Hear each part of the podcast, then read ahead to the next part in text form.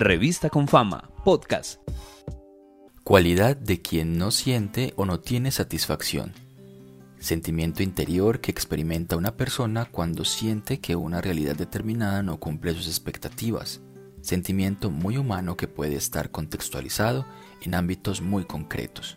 Estas son algunas de las definiciones que podemos encontrar cuando nos preguntamos e investigamos qué es la insatisfacción esa a la que se le juzga desde la mirada de falta de gratitud, pero en realidad se trata de algo más denso, un estado emocional que podemos experimentar todos los seres humanos y que se manifiesta cuando queremos alcanzar algo que perseguimos.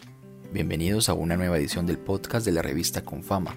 Hoy conversaremos con Yamile Monsalve, psicóloga de la red de amor, cuidado y salud mental de Confama, quien nos ayudará a entender y a aprender más sobre la insatisfacción proactiva esa que logra convertirse en el impulso necesario para canalizar, transformar y construir. Bienvenidos.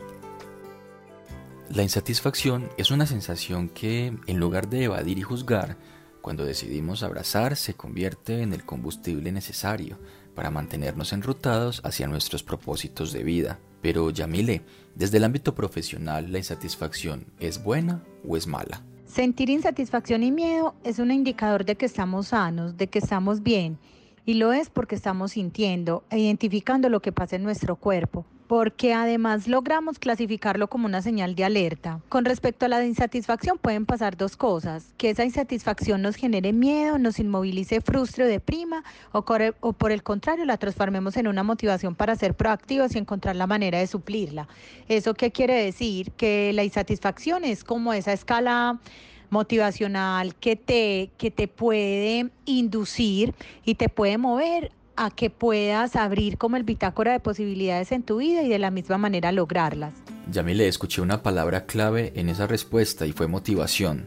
Para muchos de quienes nos escuchan y quienes hemos sentido, sobre todo en esta época de pandemia, en algún momento desencanto, desinterés, cómo lograr manejar esa insatisfacción o cómo transformarla en proactividad.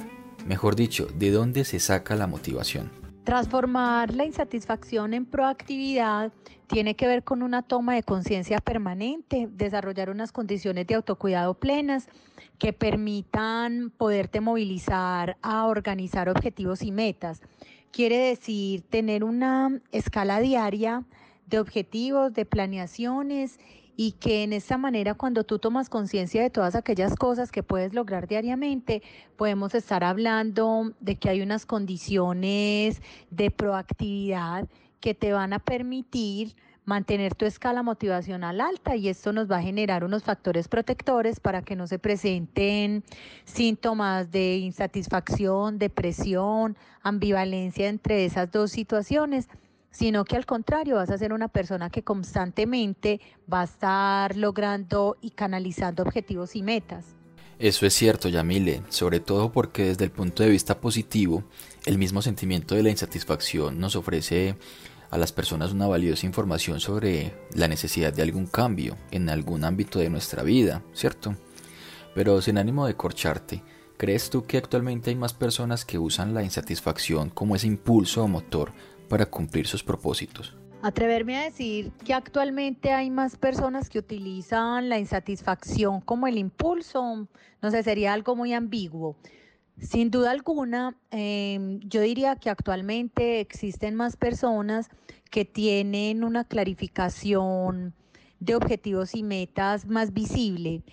Hay personas que de una u otra forma han desarrollado unas competencias intra e interpersonales que son las que permiten una autoobservación constante.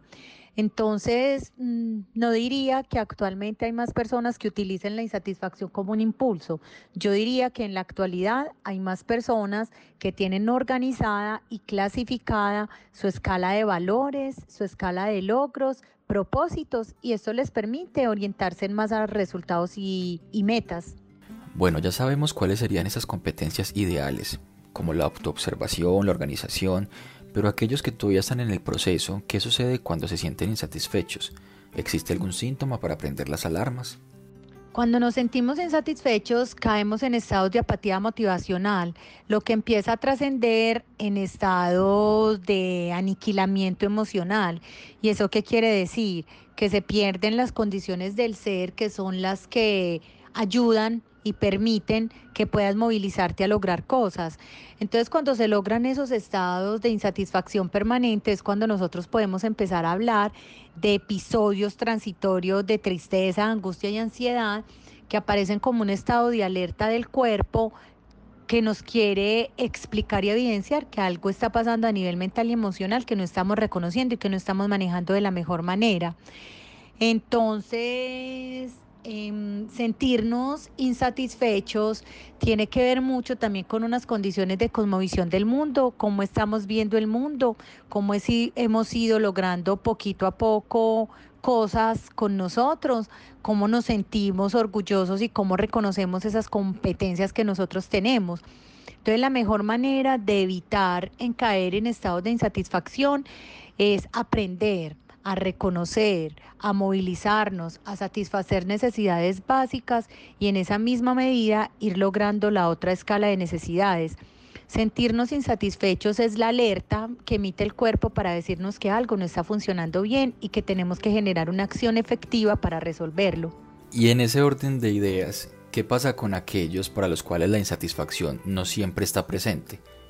Me explico, esa que aparece como por épocas, ¿cierto? Como por cierto tiempo. Casi siempre después de haber conseguido un objetivo. Hay gente que se cansa muy rápido de lo que consigue, de lo que tanto anheló, ¿sí?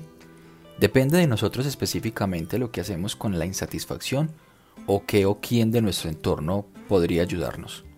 Depende de nosotros el manejo que le damos a la insatisfacción. Primero hay que reconocer la sensación de insatisfacción, donde se nos genera.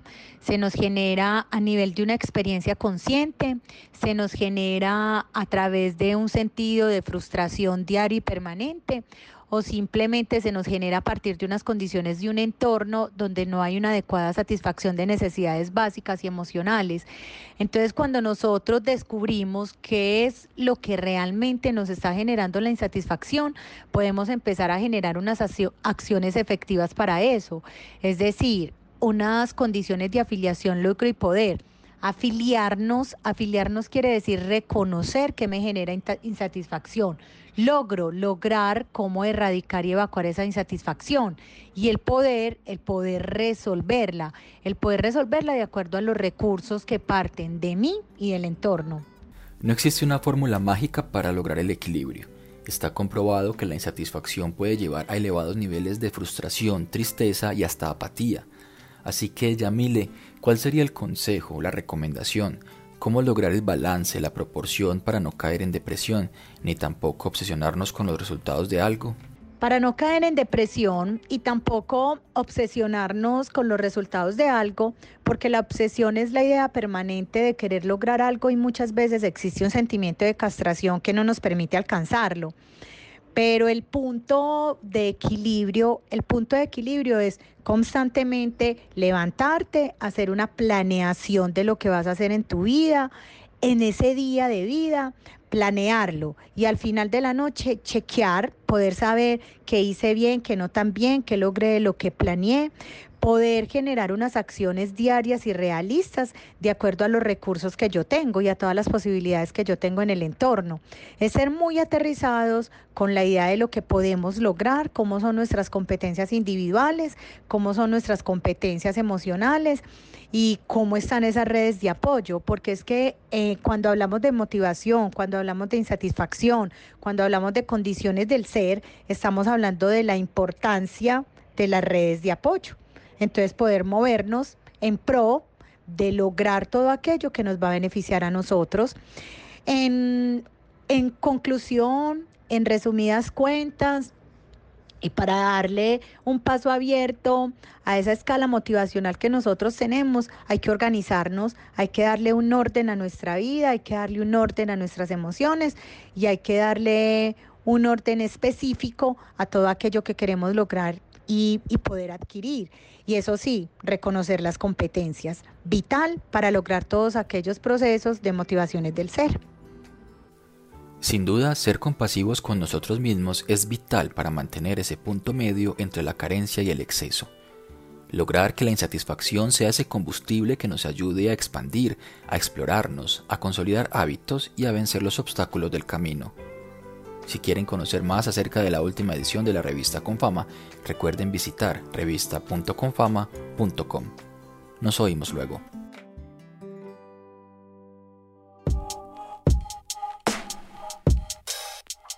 Revista con Fama, podcast